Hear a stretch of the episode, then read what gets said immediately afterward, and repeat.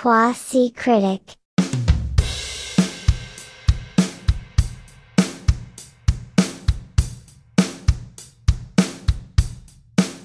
Bueno, bueno, un nuevo episodio de Quasi Critic, un podcast que nació del hecho de que yo veo muchas películas, mi nombre es Carlos, y Ley que me acompaña eh, tiene un background importante, prominente en, en el cine, en el mundo del cine, más eh, de un modo más, muchísimo más serio y con muchas más credenciales que yo, y entre los dos creo que llegamos a, a formar, si si no un crítico completo de cine, por lo menos 75% de un crítico.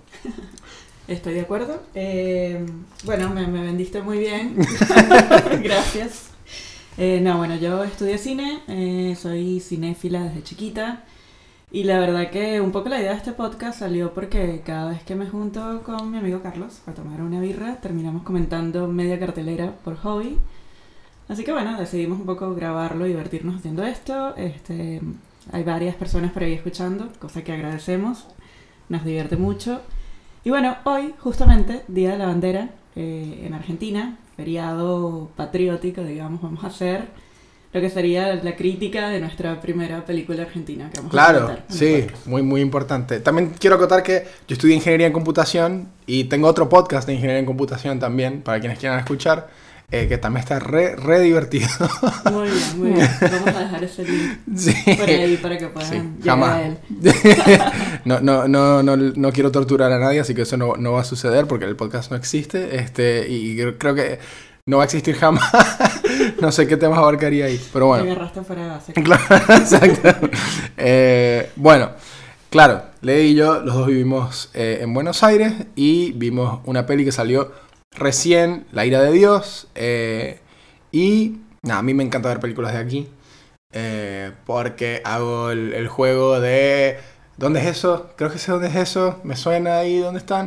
Y la película arranca nada más y, ma- nada, nada más y nada menos que en el Ateneo.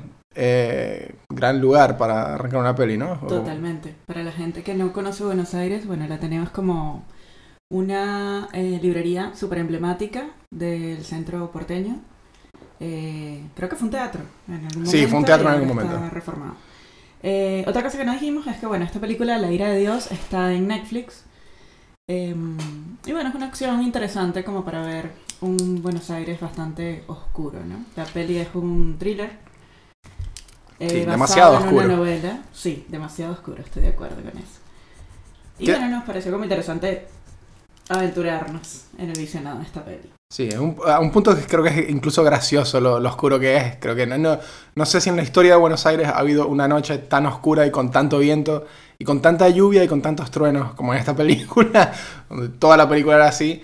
Que, para ser justos, creo que muchas muchos, eh, muchos noir eh, de, de ese estilo, en cualquier lado del mundo que, que- que estén seteados, digamos, eh, pasa eso. Siempre, siempre hay viento, siempre me hizo recordar un poco a la de Guillermo del Toro, que me encantó, por cierto, este Nightmare Alley, que fue, fue un remake, se ha hecho varias veces, creo, esta, o un par de veces. Pero también eh, el, el clima siempre era así, digamos, nunca había un día soleado común y corriente que, que recuerde. Para ser justos con la película, ¿no? Sí, totalmente de acuerdo con eso. Creo que es una peli además que en cuanto a códigos del género, los respeta eh, a cabalidad, digamos. De hecho, como que recurre mucho a un montón de recursos de cine clásico, ¿no? Eh, medio que un poco la- el póster de la película, el título, La ira de Dios, te dice de una que está basada en una novela que fue bastante bestseller acá en Argentina. Te adelanta un poco de qué va la historia, ¿no? Ah, fue esa la, la novela que fue exitosa. La novela que fue exi- exitosa, según estuve leyendo, este Ok, es un libro que vendió bastante. ok. Eh, muy bien el casting de Diego Peretti, creo que es como el por defecto el actor más eh, indicado cuando quiere, quiere se quiere eh, proyectar un, un personaje bien, bien siniestro. Así que bien ahí, creo que de- del vamos te- tenía una, una, una vibra bien imponente, bien, bien malvada, ¿no? Sí, totalmente. A mí me pasó particularmente que con los tres personajes principales, este, bueno, Diego, Diego Peretti es un, es un escritor famoso eh, que de cierta forma está como medio implicado un poco en, en ciertos asesinatos, es como medio sospechoso un poco, ¿no? De estos asesinatos. está otro personaje que es el que lo implica en estos asesinatos, que es una chica que fue su asistente. Y olvidé el nombre de la chica, pero es muy buena actriz. ¿Lo recuerdas? Sé que empieza por la letra L. Eh, y sé que fue la hija de Luis Miguel, eh, para quienes vimos eh, las tres temporadas de Luis Miguel. Sí, es argentina y en la serie Luis Miguel hace acento mexicano. y la vi en otra película recién, que en algún otro episodio quizá hablemos, donde hacía también de Argentina, pero hablaba mucho en inglés, que es un remake de Father of the Bride. Este, así que está haciendo un montón de cosas este, ella. No recuerdo su nombre. Sí, es muy buena. Bueno, ahora, ahora lo vamos a googlear porque pero está, bueno nombrarla. Sí, sí, sí, sí, Y el otro actor, que también es, es como una gran triada, es Minujín. Sí. Pero no sé si te pasó, a mí, a mí me pasa que me gusta mucho el trabajo de ellos tres, y la película como que me decepcionaba un poquito en cuanto a los diálogos, porque sentía que no le daba como demasiado tela para cortar a los actores el guion, como para que ellos pudieran como, no sé, desarrollar un poco más la trama de esta, de esta peli. Como que la peli está bien resuelta, tiene una producción linda, cuidadita, con todos los detalles, una foto re linda. Sí, el set un Buenos Aires súper Estaba armado para una película de Batman, estaba listo ya todo a ese nivel. Y, está re prolijo, digamos, es como... Sí, no se veía un... Está impecable, claro, cada toma era bastante, bastante linda de ver. Sí, pero no sé si te, si te sucedió lo mismo. A mí particularmente no me terminaba de emocionar la historia, no me terminaba de enganchar. Por momentos me parecía un poco predecible más allá de lo que comentaba al principio, que bueno, que igual claramente la peli no apuntaba tampoco a sorprenderte demasiado con la historia, porque desde el minuto uno te, te contaban sí, creo que la el desenlace. De hecho, la película entera es un flashback, ¿no? De la primera, de la primera escena. Eh, pero bueno, sí me, me, pasó un poco que, que a mitad de película era como que sentía que tienes tres actorazos como esos y mm. bueno, por ahí los haces tirar línea, ¿no? Un poco la película, la película era como un vehículo para las, las performances de Diego Peretti, más que nada. Eh, creo que los tres actúan un montón, pero él creo que tenía, tuvo unos monólogos importantes también, bien copados de ver. Eh, pero sí, creo que la película no está interesada en, en, contar, me imagino que la novela es así también, nada muy complicado. No sé si la novela da más vueltas. Según lo que estuve leyendo, no leí la novela, pero según lo que estuve leyendo por ahí de algunas críticas, este, al parecer la novela tiene como ciertos matices y ciertas sutilezas que hacen que te enganches un poco más con cierta característica de los personajes. No sabes por momentos si creerle a ella, si creerle a él, como ah. que genera como más empatía, ¿no? Con, con la historia de cada uno. Entonces siento que eso me pasó un poco en la peli y, mm, y, bueno, particularmente, más allá del, diálogo que expone como la, la, premisa principal del guion, que es un poco, pues no vamos a hablar demasiado de la trama, porque bueno, la idea tampoco es contarles toda la película, pero eh, la hipótesis de la película trata acerca del azar, ¿no? Que tantas aristas se pueden abrir este, basados en una proyección del azar. Salvo ese diálogo, a mí me pasaba que un poco sentía que semejantes actores necesitaban como un poco más de, de, guion para... Creo que el único que recibió, de nuevo, el único que, que, tuvo, que se benefició más del guion quizás fue Diego Peretti, que tiene una, una, un monólogo que está sentado en un sillón, no sé si recuerdas, y empieza a hablar del azar. Totalmente. Y ahí ese fue como el, el, el monólogo, las partes del diálogo. claro, ahí fue como, bueno, aquí este tipo actúa, lo hace bien, eh, y es muy, buena, la dinámica con Minujín en esa escena, porque es como que ¿Sí? le replica bien, ¿viste? Y, arman como un, un mood que, bueno, que te hace como engancharte un poquito más con lo que queda de la película, esto está más o menos a la mitad de la película, entonces está bueno, este, digamos, a nivel de guion y a nivel de montaje, que esto esté ahí. Muy gracioso porque fui a ver a fui a ver una obra de teatro eh, donde estaban eh, Adrián Suar y Diego Peretti. Okay. Y lo vi, creo que eh, la vi tres o cuatro días antes de ver esta película. Y en la obra de teatro, este, Diego Peretti es, cualquier, el opuesto completo de pues, 100% comedia. Estaba sentado bastante lejos, así que no le podía ver las expresiones de la cara, pero nada que ver con, esto. Tampoco sé mucho de todo lo que ha hecho a él. Sé, sé que en, en, el, en el reino, en el reino me encantó fan del reino, siento que es de lo mejor que he visto en los últimos tiempos en Netflix. Sí, él es un actor súper versátil, realmente. Igual que Minujín. Entonces, justamente quizás por eso, porque quizás los que vivimos acá en Argentina, que tenemos como un poco más presente por ahí el recorrido de semejante actor, sabemos lo que puede generar tanto en la pantalla como en el teatro. Entonces, en ese sentido la película se me cayó un poquito. Sin embargo, es una película como que está muy bien resuelta, está linda, filmada de una forma linda, como que respeta un montón de cosas del cine clásico que son un poco nostálgicas, a mi parecer. Mm. Pero es lindo eso, me, me gusta, ¿no? Este, el montaje como medio paralelo, como usan el montaje justamente como para contar la línea de tiempo presente y pasar al pasado y ir como alternando las dos historias. Temporalmente está como súper bien resuelto. Y eso me gustó. Quizás yo por ahí a lo mejor esperaba un poquito más de la película, porque bueno, este director, el director de esta peli, es muy bueno, ha hecho cosas como muy versátiles, este, tiene como historias muy distintas. Y por ahí quizás tenía como un poquito más de expectativas. Sí, igual bien, redonda. O sea, bien redonda en el sentido de quiero una peli que no sea mega pochoclera, pero tampoco que me haga sacar cuentas y hacer resolver ecuaciones en mi mente. Eso está bien ahí, bien lindo en el medio, porque tiene una historia fácil de seguir que al mismo tiempo no es súper simplista. Eh, tiene algo de, de, de, carne ahí. Sí, sí, eh, totalmente. Eh, es una buena película para Netflix, digamos. Es como para dominguear, está bien. Esto es lo que yo puedo recibir de Netflix con, con alegría. Puedo recibir de Netflix. Si Netflix saca más cosas como esta, no sé si a la semana, pero al mes, porque Netflix saca un montón de cosas que son desechables. Pero esto es como, está bien, o sea, lo, acepto como un pago mi mensualidad de Netflix y recibo películas de este estilo que no son, digamos, no, no, no, no voy a pensar en la película toda la vida, ni mucho menos. Totalmente, totalmente. Bueno, y creo que eso se va a cumplir un poco, eh, tu deseo con respecto a Netflix y películas este, de producción argentina y en habla hispana.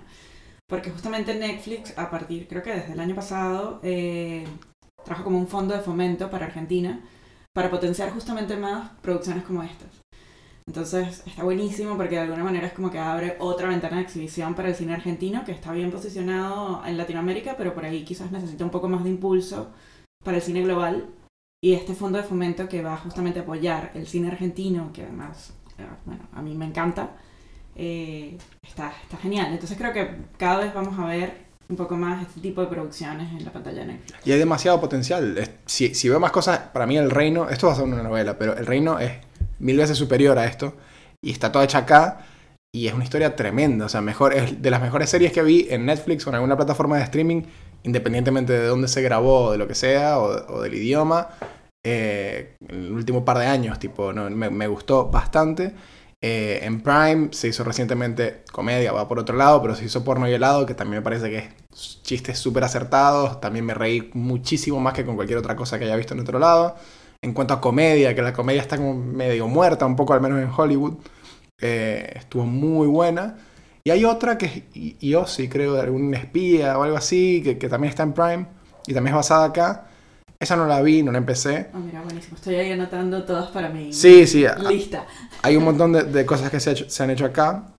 Acá hay algo que me resultó gracioso, que es que eh, me pareció que hubo muchos, muchas secuencias de efectos especiales medio falopas raros y necesarios. Había un fuego que venía de la nada cada tanto y era como, ¿de dónde salió este fuego y por qué me lo Estoy totalmente de acuerdo, pero también haber divertido mucho filmando eso. O sea, hay momentos que son como maravillosos, o sea, ver el centro porteño bajo esta, no sé, esta atmósfera de thriller policial. Eh, es maravilloso porque no es así el centro porteño. Está lleno de gente, eh, no sé, las calles están atestadas siempre, siempre hay algo pasando. Y acá es como que de repente es una ciudad fantasma donde casi que solo habitan estos tres personajes. claro, no, hay, no existe nadie más.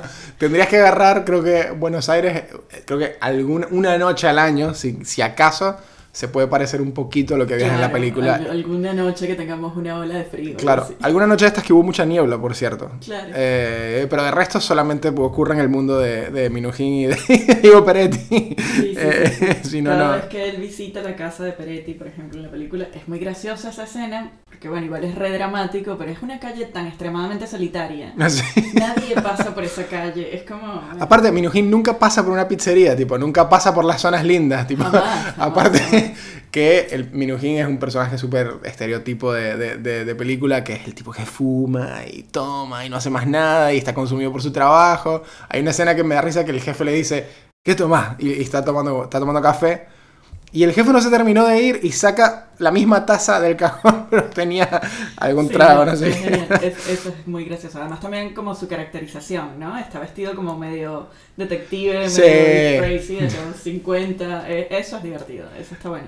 A eso me refería con que, bueno, con que tiene como estas cositas del cine clásico que son lindas de ver en el Buenos Aires de hoy, Me entretuvo, está bien. Eh, Sí. eh, está- eh, eh, eso, o sea, no, no, no lo digo como que no estuvo bien, estuvo, estuvo bastante Sí. bien, pero eh, nada.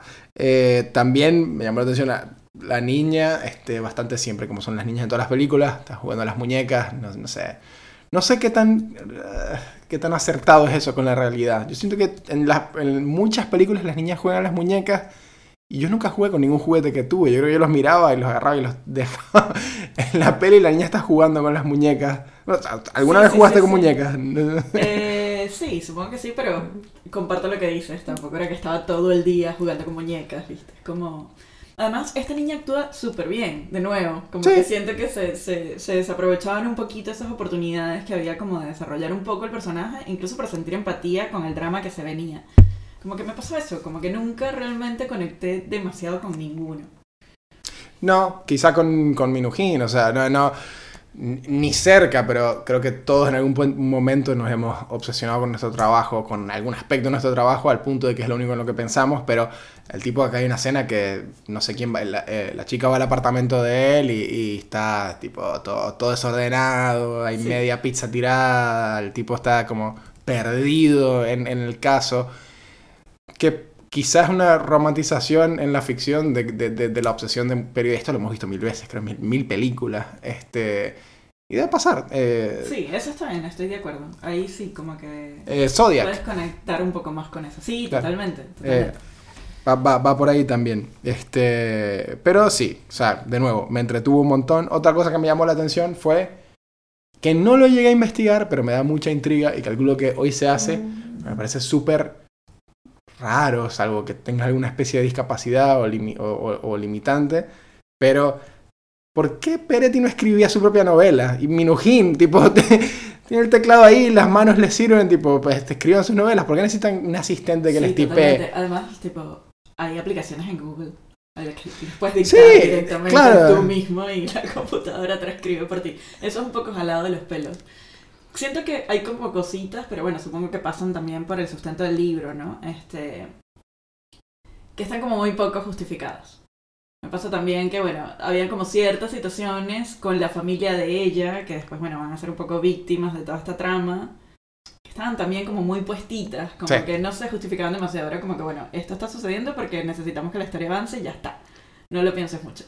Hacía falta una escena que Peretti le dijera a- Minujín, tipo, ah, vos también dictás tus novelas cuando las escribís. Sí, yo también, porque yo pierdo, la, pierdo el hilo cuando lo... Tipo, qué casualidad que ambos compartían asistente, porque todos los escritores le dictan su- sus novelas a alguien para que las tipee. No sé, yo no escribo, pero creo que no es lo común, no es la regla, es la Sí, excepción sí, más es bien. como un poco... Yo creo que Hemingway cliché en su momento... Este universo que propone la peli, ¿no? Es un poco...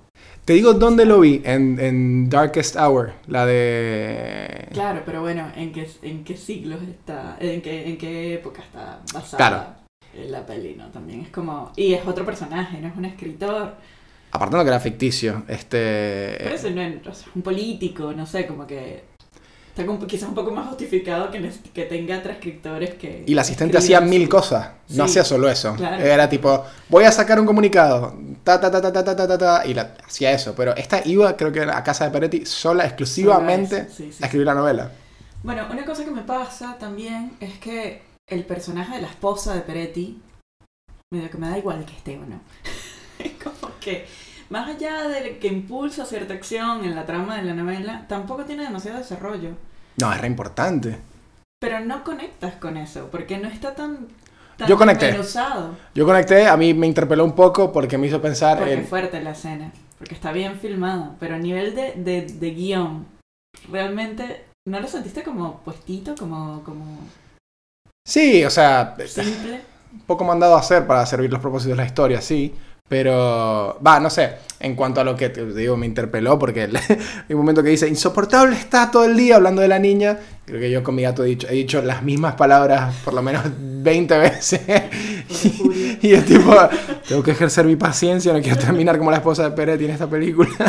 Eh, pero sí, o sea, eso, era un personaje bastante... Creo que le agarré la mano, era, era creo que de.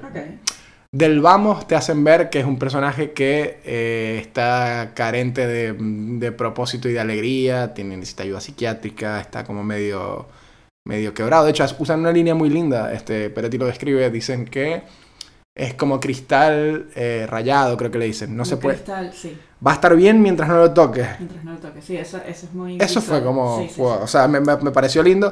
No es la primera vez que escucho la metáfora, pero como la describieron me pareció bastante lindo. Sí, tienes razón, estoy de acuerdo con eso. Ese, ese diálogo está, está interesante. Justamente cuando se lo está contando Minujín, ¿no? De como resto- recordando lo que pasó. Claro, pero de resto sí, es, es un poco inconsecuente la, la esposa de Peretti, salvo por una escena al final que desencadena, va, una- no, en el medio de la película. Ella hace algo que desencadena creo que todo Claro. lo que... Justamente, quizás fue eso lo que me pasó. Que lo que hace la esposa de Peretti en la historia es tan fuerte eh, en cuanto a lo emocional. O sea, es como un acto tan, tan intenso. O sea, Mm. no es algo que, que cualquier persona haga en su vida. Que lo resolvieron como tan simple, tan rápido que siento que le sacó dramatismo a la acción tan Fue muy- violenta de lo que hace. ¿no? Sí, y fue muy, eh, fueron muy vagos en, lo- en, en mostrar, quizá porque se pues, trataba de una niña, pero la película no, no, no fue cobarde en mostrar una parte bastante gráfica. El tipo se eh, amarra la- las manos, los puños con, con una cadena y le mete un golpe a la hermana, al hermano de la chica. Ahí fue bastante gráfico, tipo, no, no, no he visto una producción de acá, yo no he visto tan, eh, algo Sí. tan gráfico, quizá en el final de- del clan, cuando, cuando bueno, Claro. el clan, pero este, eh, eh, sí, eso me sorprendió, quizá ahí, en un momento tan importante, tan bisagra en la película, que lo, creo que lo simplificaron mucho y, lo- y fue en off, no, no lo mostraron. Sí, totalmente. Es una decisión igual también como Y luego, interesante. Porque bueno, quizás en, en ese tipo de escenas era que yo quería ver a este director haciendo este, este Sí. género también, ¿no? Porque lo había visto hacer otros géneros. Un tipo súper versátil, como te decía. Este, tiene un documental hermoso, de hecho, que se llama Mundo Alas, no sé si lo viste. Es como un tipo que va como por distintos géneros y tocando temas muy, muy diversos. Los resuelve bien. O sea, a mí me parece que es muy buen director. La peli no deja cabos sueltos, en eso sí, o sea, todo se entiende del todo, el porqué del todo, todo tiene un propósito y todo tiene un sentido. Eh, acá después Peretti dice que la, la hija murió ahogada, pero lo que te muestran es en off el sonido de un golpe Sí. y luego, no o sea, se Sí, es ambiguo, ¿no? Claro, sí, quizá él asumió que murió ahogada. Creo Claro. que la, la madre estaba tan, tenía tantos problemas que la terminó. Creo que para mí la mató ella Sí, directamente. ahogó. totalmente. A eso me refería con el momento justamente dramático, ¿no? Es como una acción re fuerte, una madre que mata a la hija en el baño, este... Sí, Y ahí quizás me faltó como fuerza en la acción, o sea, es un, es un momento recontra dramático, entonces si vas a contar eso, jugátela un poco más. sí, no sé. quizá ba- bajo otro, bajo otro director, o este director no haciendo la película para Netflix, sino haciéndola para, no sé, A24. eh, ahí esa escena quizá hubiese sido lo más memorable de la película. Sí, cuando aquí fue algo que servía al resto de la historia. Sí, y era nada más. tal cual. Era un enclave ahí para seguir con el guion. Claro, exacto. Otra cosa me pareció curiosa, que, curiosa no, graciosa, que lo pienso desde que soy niño, este, en realidad, eh, el abuso de la lluvia como recurso dramático. Es, aquí llueve demasiado y siempre está... eh, no, tampoco tanto. Y siempre hay lluvia con truenos y relámpagos en todo. Ni siquiera es que es el desenlace, ni Totalmente siquiera... de acuerdo, totalmente de acuerdo. Yo está en la playa, o sea, en todos lados. Ah, la, pla- la playa se ve súper fúnebre también. Sí, sí, sí, sí. Todo, todo ese, ese imaginario oscuro está, está como bien representado, ¿no? Es como un escenario recontrapensado, creo, para que todo sea como con ese, ese color. En la playa llovió, no, no, no me En la playa llueve justo También, cuando ella Cuando ella ve a Peretti salir del, del Sí. agua, o sea, están todos como alrededor del cuerpo del hermano. Igual buen trabajo, o sea, la, la, la vibra fúnebre pesada, incluso en la playa, Sí, yo la compré. De hecho, en la playa me funcionó mejor que en la ciudad. En la playa se sentía Sí, sí, sí, sí. sí. y estaba bien ahí. Y eh, ahí te genera un poco de ansiedad, ¿no? También porque medio que intuyes lo que va a pasar, Va a pasar algo malo. sí, y lo ves venir y justamente como que ahí ese escenario me ayuda como a entrar un poco más en ese mood de, uff, se viene, ¿no? Sí. Se viene el... Estaba todo bien clarito, estaba, era de día y al- a pesar de eso se sentía bastante, este, bastante pesada la, la, la vibra, la atmósfera. Me hizo recordar un poquito a, no sé si la viste, eh, a 24 por cierto, The Killing of a Sacred Deer. No, ¿Te suena? No lo he visto. Eh, con Colin Farrell. ok. Y algo parecido. ah, miembros de, de- de un grupo familiar empiezan a morir uno a uno eh, como consecuencia de algo. Que, o sea, ahí es un poco, hay más, en, en esa peli, obviamente siendo de A24, tiene un poco más de matices, es más, más difícil de descifrar. Eh, es de esas películas que después yo, por ejemplo, voy a YouTube y busco por qué pasó el final de... Y después fue, ah, claro, sí. O alguna metáfora bíblica, como muchas de las películas de 24.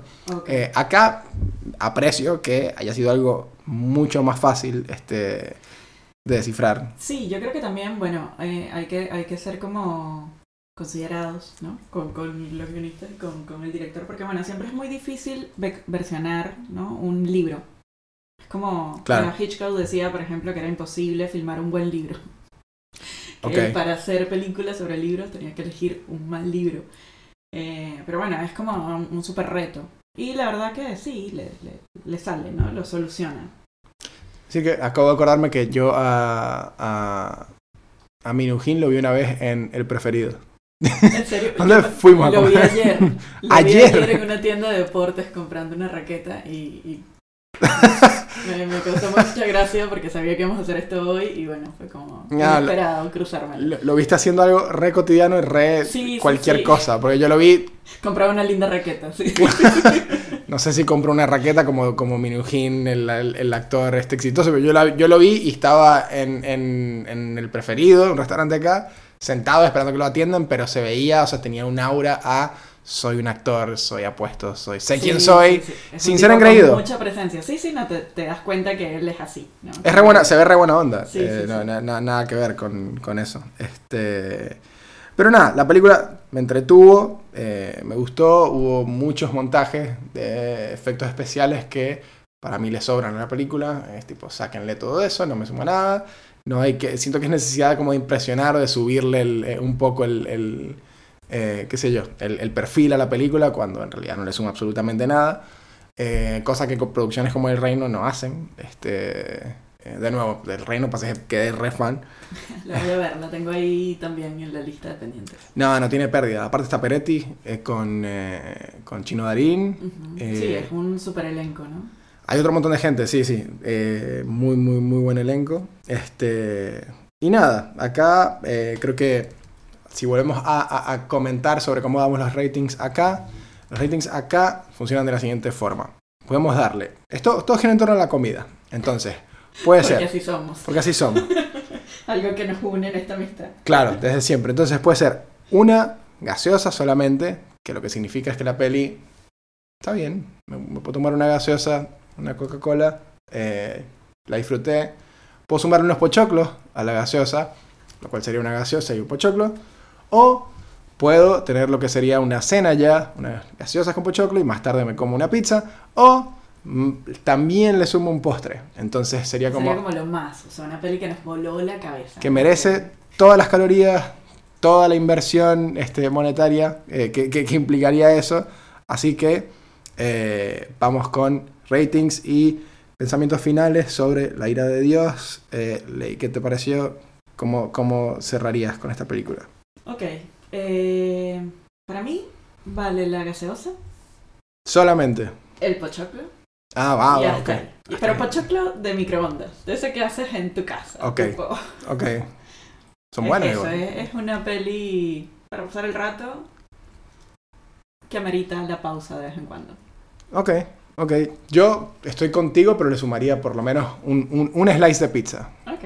Por el hecho de que, de que me gusta eh, no sé, me gusta, no sé si es porque vivo acá, pero me gusta ver pelis este, grabadas acá y que sean de calidad, o sea, es algo que disfruté, que me, me hizo, tipo, fue, fue un lindo evento en mi noche ver la peli, eh, aparte disfruto ya de por sí ver a Minujín en algo que esté bueno, junto con Peretti en algo que esté bueno y junto con no puede ser que no recuerde el nombre de la actriz. Sí, vamos a buscarla porque este, este episodio no se puede acabar sin que nombremos a esa mujer. No, porque es re buena aparte. Es re buena y La vi en- estamos haciendo justicia. La vi en Father of the Bride también. Este, Luis Miguel lo hace re bien también. Y bueno, ahora está en todos lados. Creo que ahora, de ahora en adelante va a ser como.